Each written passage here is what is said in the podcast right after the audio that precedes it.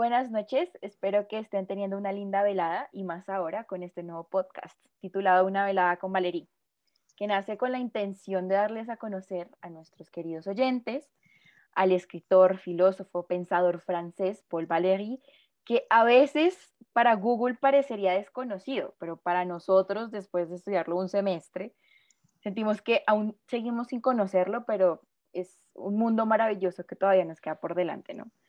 Entonces, este podcast nace también con la intención de llevar el diálogo fuera de las aulas universitarias y que ustedes puedan charlar con nosotros por este medio, nos pueden comentar lo que ustedes vayan pensando de este pensador y ojalá termine leyendo alguno de sus diálogos, su poesía. Es chévere, se los recomendamos. Entonces, hoy estaremos Sebastián Guarnizo, Daniela Guzmán y quien les habla Lorena Villate, contándoles un poquito sobre los primeros años de la vida del escritor francés, ¿no? Como para todo, es importante empezar por el principio. Entonces, Sebastián, ¿nos quieres contextualizar un poquito dónde nació, cuál era la Francia de esa época? ¿Qué tal? Buenas noches. No, pues nosotros sentimos la necesidad de hacer esto para darlo a conocer en nuestros países de habla hispana porque también nos hemos dado cuenta de que este autor ha sido un pilar fundamental para Francia. Si están interesados en este país y en Europa, se lo encontrarán hasta en la sopa. ya hay una universidad, una calle que cambian su nombre, premios. Entonces, pues sí, como dijo Lorena, aquí empezaremos. Pues Valéry nace en una Francia en 1871, una Francia un poco ya más tranquila, más calmada, después de tantas guerras napoleónicas y tantos conflictos con el resto de Europa y conflictos internos. Ya iban ya aproximadamente más de 10 años de la Tercera República Francesa. Se sentía un ambiente tranquilo, relajado, y nace al sur de Francia, en una pequeña ciudad costera llamada CT. Sus padres, a decir verdad, son una mezcla extraña. Su madre es italiana, de una familia noble de Venecia, con cierta aristocracia, que se terminó casando con un marinero francés. No sabemos por qué, pero así fue. Y Valerie se encuentra ahí, en esa, en esa familia, en ese hogar amando la literatura, empezando a amar las letras, la matemática, la estética y sobre todo acompañando a su padre en los viajes a través del mar, navegando junto a él. Y esto va a ser un impacto bastante grande, ya que a lo largo de toda su obra, en su poesía, en sus relatos, en sus ensayos, hasta incluso a veces en su pensamiento, se nota esa influencia del mar. Entonces no sé si ahora nos quieres venir a acompañar en esta hermosa velada, Daniel, y continuar con esta historia. Eh, bueno, buenas noches. Claro que sí. Eh, creo que todos tenemos el propósito ahorita de que las personas que escuchen esto que estamos haciendo en este momento encuentren a Valerie tan fascinante, tan curioso y tan extraño como nosotros lo hemos hecho.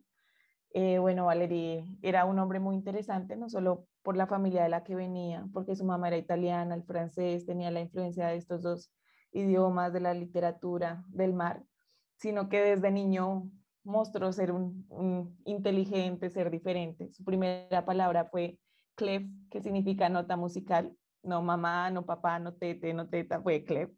Entonces ahí ya vemos como la inteligencia que mostraba desde un principio Además mostraba un gusto por el mar, creció al lado del mar.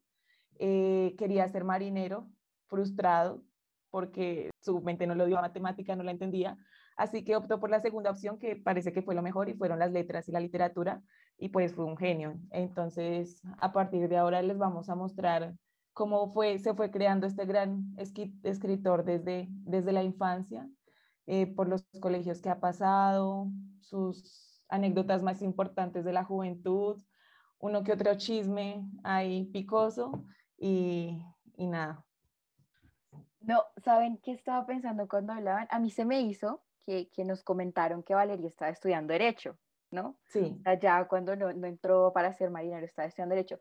Y yo pensaba aquí, para mis adentros, ¿qué escritor no intentó estudiar derecho?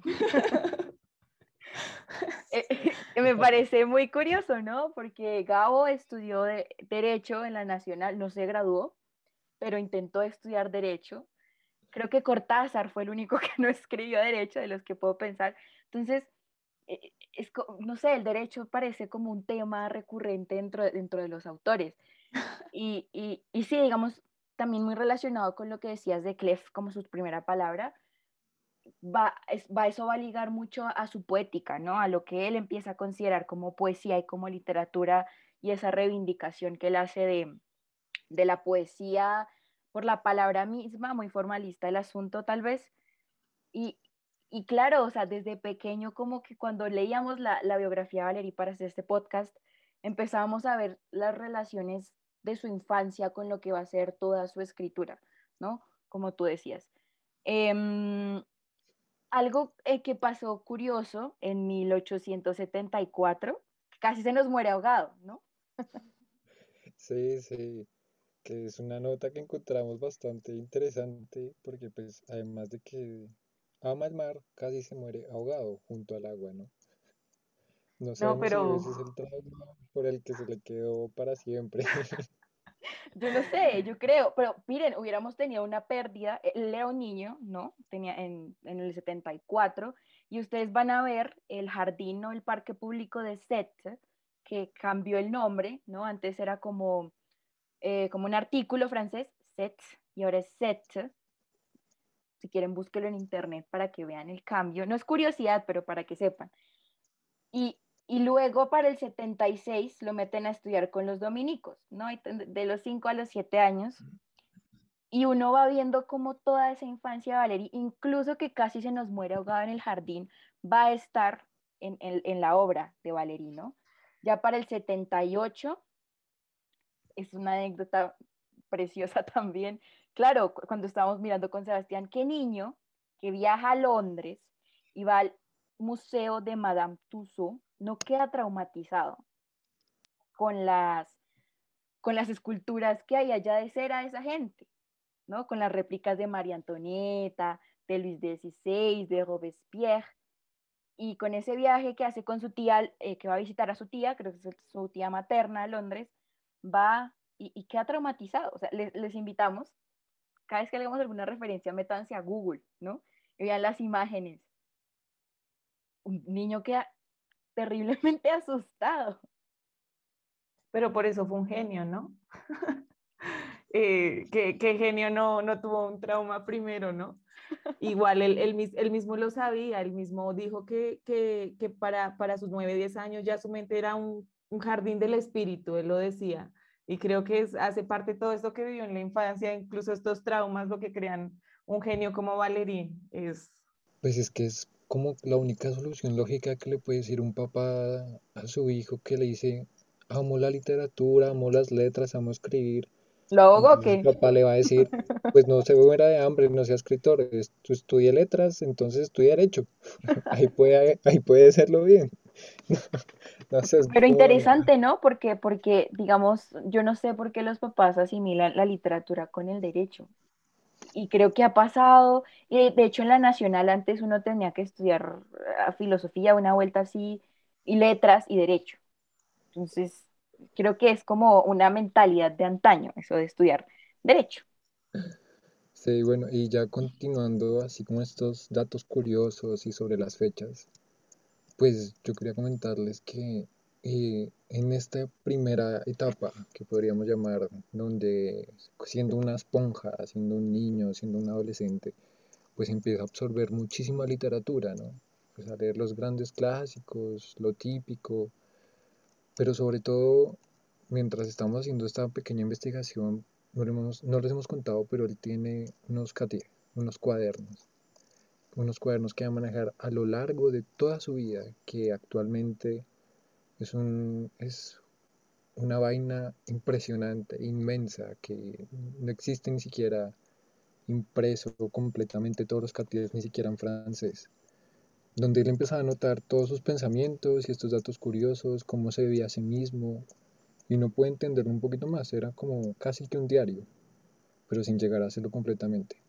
Y entonces en uno de estos él anotaba que una de estas novelas que leyó en su infancia, bueno, ya como en su adolescencia en el 82, que la novela nació en el 82, que la fue a leer después, pero que esta novela él fue como su Biblia, fue su novela de cabecera muchísimo tiempo, sobre todo cuando ya estaba en este ambiente universitario. Y pues esta novela en español es conocida como A Contrapelo, Arrow, al revés, Contra Natura. Es una novela de Hughes Mount y pues que él dice que le fascinó porque rompía con todo. Y es una novela que en esencia hace eso. No hay una gran trama ni una gran narración, es simplemente un personaje vago, antihéroe, que odia todo lo clásico, la burguesía, lo natural, que simplemente vive su vida y ya no le y las, y las cosas y se pregunta a sí mismo y habla con él mismo y, y ya no ocurre gran cosa y pues si después nos ponemos a pensar digamos podríamos decir que esta influencia esta novela se quedó ya que las reflexiones internas de su propio espíritu y de su propio pensamiento es algo que va a marcar la vida de Valerie y toda, totalmente su obra, esas conversaciones interiores de aquí en adelante. Entonces, pues si tienen tiempo y les gusta y no crean que se vayan a aburrir con una novela que no tiene trama, de una vez vayan, búscanla. Sí, es, es muy buena, ¿no? Y también marcó como, como esa ruptura eh, con el naturalismo francés y, y algunos la consideran como la Biblia del decadentismo porque en verdad es, es todo eso que arremete contra la moral y las costumbres de la naciente clase burguesa europea, ¿no? Y, creo que mm, también se puede ver mucho en lo que nos decía Daniela antes de la isla o el jardín que estaba construyendo. Es una novela que, que tal vez hasta sea una fotografía del Valery, Tal vez la leyó y dijo como yo quiero ser como este protagonista, ¿no? Me voy a sentar a hablar conmigo misma, conmigo mismo y, a pensar y, a ver yo cómo puedo ir en contra de todo esto y cómo puedo hacer una ruptura. Y para su momento lo fue, ya después más adelante les contaremos qué escritor muy famoso y líder de un movimiento artístico va a decir como no, ese sigue siendo un clásico, ¿no? No, pues continuando con, con más datos curiosos para que se pueda crear esta conversación que estamos teniendo. Eh, Valerie, además de tener una pasión por este libro, también descubre el diccionario de arquitectura, que es curioso, pero también va a tener una influencia tremenda sobre su obra. Se va, tanto en sus análisis de otros artistas como en, su propia obra, se ve esta, esta, esta organización, esta como todo tan relacionado a la gramática del ornamento, esta necesidad de, de, algo tan estético, tan organizado en, en, a lo largo de su obra. También podemos contar que tenía una gran pasión por Warner. Sí, Richard Wagner, ¿no? Em, ah, Wagner. Sí, e, este, este mm, músico alemán que le cambió la vida y que recuerdo, yo solo conocía por las Valquirias, creo que todos lo conocemos solo por las Valkyrias que sale en, en Star Wars. Y, ¿no? Pues yo creo que es la referencia que todos entendemos, pero que fue un gran em, determinante para la vida de Valerie, fue como también con quien, no sé si lo conoció, eso nos quedará de tarea para el próximo podcast, anotemos por ahí, pero sí fue al que em, en su etapa ya más burguesa le asistió a las óperas, y, cuando muere Wagner en 1883, eh, Valeria estaba en el tercer curso del bachillerato en Montpellier y se desmoralizó. Em, se desmoralizó por la, por la muerte de Wagner se desmoralizó por estar estudiando y no encontrarle sentido al estudio. Creo que a todos nos pasa en algún momento de la vida. Eh, y las personas eran muy aburridas. A mí no me pasa en literatura que las personas sean muy aburridas, todos salimos con algunos chistes pseudointelectuales.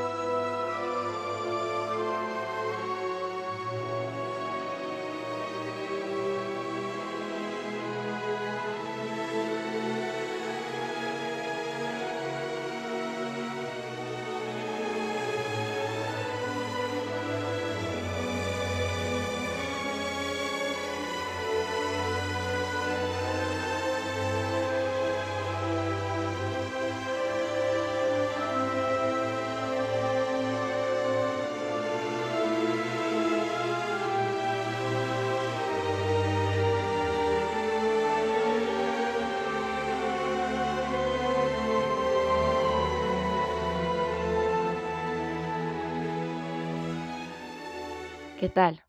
¿Cómo les pareció? Esta pieza se llama Preludio de Tristán e Isolda, un drama musical, como lo llamaba Wagner, estrenado en Múnich el 10 de junio de 1865 bajo la batuta de Hans von Bülow. Esperamos que les haya gustado mucho este episodio y que en el próximo podamos hablar un poco más sobre la relación de Wagner y Valerie. Que tengan una maravillosa velada y hasta una próxima ocasión.